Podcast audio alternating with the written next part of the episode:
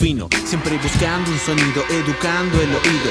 Cuando el rap era alternativo, como un molino de fuego, me elevo en el suelo y vuelo. 9.28 minutos, seguimos en Radio Diputados, como les decíamos al principio de nuestro programa de hoy. Hubo una mm, reunión de comisión, una reunión de comisión conjunta de Banca de las Mujeres y de Desarrollo Social donde se trató un proyecto de ley de la diputada Mariana Farfan para crear el programa de perspectiva de género en espacios gerontológicos. Hubo invitados en esa reunión de comisión, entre ellos Pedro Manucci, director de adultos mayores del Ministerio de Desarrollo Social, y vamos a conversar ahora con él. ¿Qué tal Pedro? Te saluda Alfredo Hoffman por Radio Diputados. Buen día. Hola Alfredo, muy buen día para, para vos y para toda la audiencia. Bueno, muchas gracias por atendernos y queríamos que nos cuentes sobre este proyecto de la diputada Farfán y bueno, cuál fue tu mirada que, que existe ahí en esta reunión. Bien, en, realidad celebramos este proyecto que presentó la legisladora Mariana Farhat. Eh, sí nos comprometimos, eh, nos comprometemos desde el Ministerio de Desarrollo Social a acompañar, una vez que se pueda, salga este proyecto, eh, a acompañar para que en todas las espacios de cuidados, eh, llámese de larga estadía, como son las residencias, pero también acordamos que es necesario en aquellos espacios comunitarios donde se trabaje y se aborde con personas mayores, empecemos a desconstruir muchas, muchas cuestiones y construir una perspectiva eh, de género, sobre todo gerontológica, ¿no? Eh, para de alguna manera empezar a, tener otra mirada en relación a, las personas mayores. ¿De qué manera se puede, se puede hacer esto en, cuanto a las personas mayores? Y, o te pregunto, mejor de otra manera, eh, ¿de qué manera nos damos cuenta de que falta perspectiva de género en estos espacios de cuidado para las personas mayores y bueno, cuáles serían las medidas a tomar al respecto? Y, eh, a ver, básicamente eh, hay que empezar a generar eh, conocimiento. Y este conocimiento entendemos que tenemos que formarlo más allá de las áreas de vejez, eh, si bien está institucionalizada el área de vejez en la provincia, eh, no, hay muchas localidades que todavía no cuentan con área de vejez.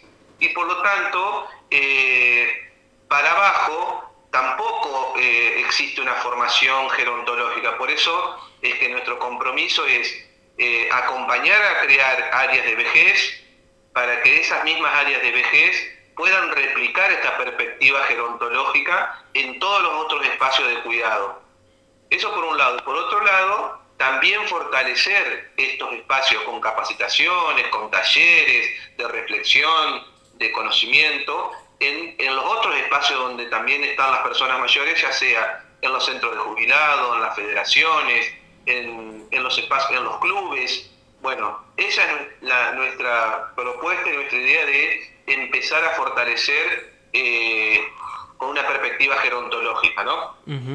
Se habló en la, en la comisión de hoy los tiempos que se manejan para que este proyecto ya tenga dictamen, pueda llegar al recinto y ser tratado. No, todavía no se habló eso.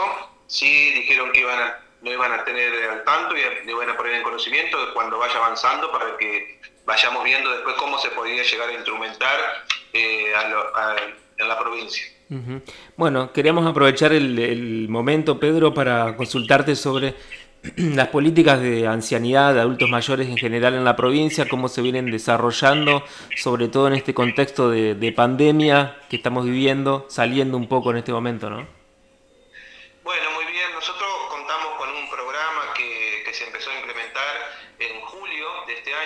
que se denomina Entre Ríos con las personas mayores, y básicamente tiene cuatro líneas este programa, eh, que eh, una de las líneas que se llama de formación y gestión gerontológica, de alguna manera tiene que ver en relación a esto que veníamos planteando y que plantea este proyecto de ley de la, de la diputada Mariana Forcar.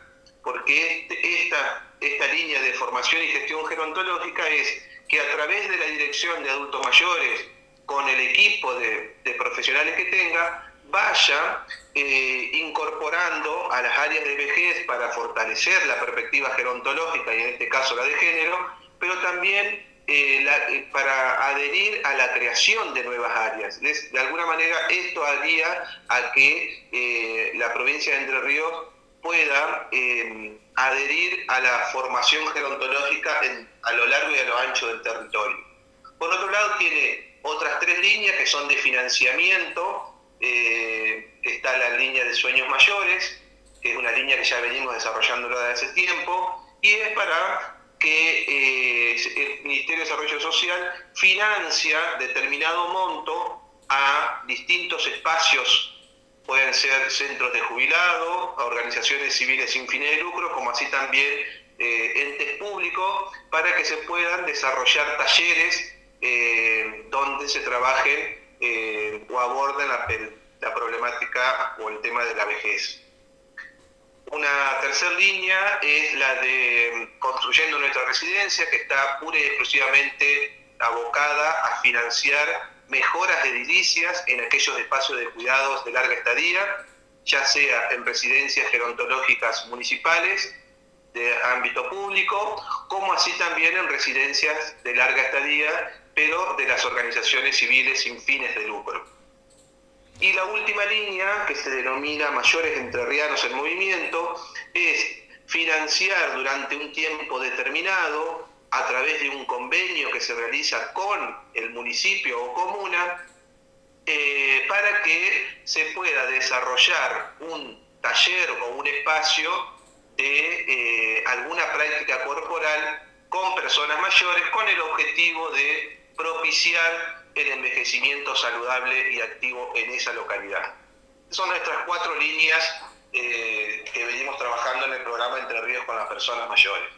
Y por otro lado tenemos un, un subsidio anual que gestionan todas las instituciones de larga estadía municipales y las organizaciones civiles sin fines de lucro con el objetivo de que les sirva para eh, gastos corrientes que tiene este tipo de institución.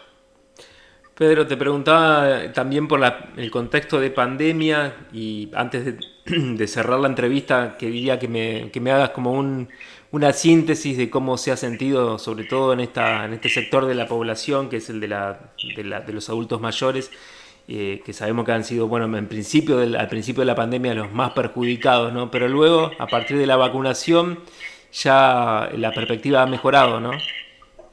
Sí, la verdad que celebramos que eh, la vacunación, que viene muy bien, eh, las personas mayores han tenido eh, un gran impacto como ha tenido toda la sociedad, pero en esta segunda mitad de año también vemos que hay cierta flexibilidad y las personas mayores están empezando a participar y a hacer un poco, a participar de los espacios que ya venían participando previo a al contexto de COVID, pero también vienen con muchos temores, por eso eh, le, aconsejamos que, empiecen a participar, pero con los cuidados eh, que, requiere, ¿no? Porque la verdad que eh, sí entendemos que, han tenido un gran impacto y sobre todo en lo psicoemocional. Eh, por eso que también estos, estos recaudos hay que serlos progresivos y, pensando en las personas mayores, sobre todo en aquellas que son de las zonas más vulnerables y las que están solas, ¿no?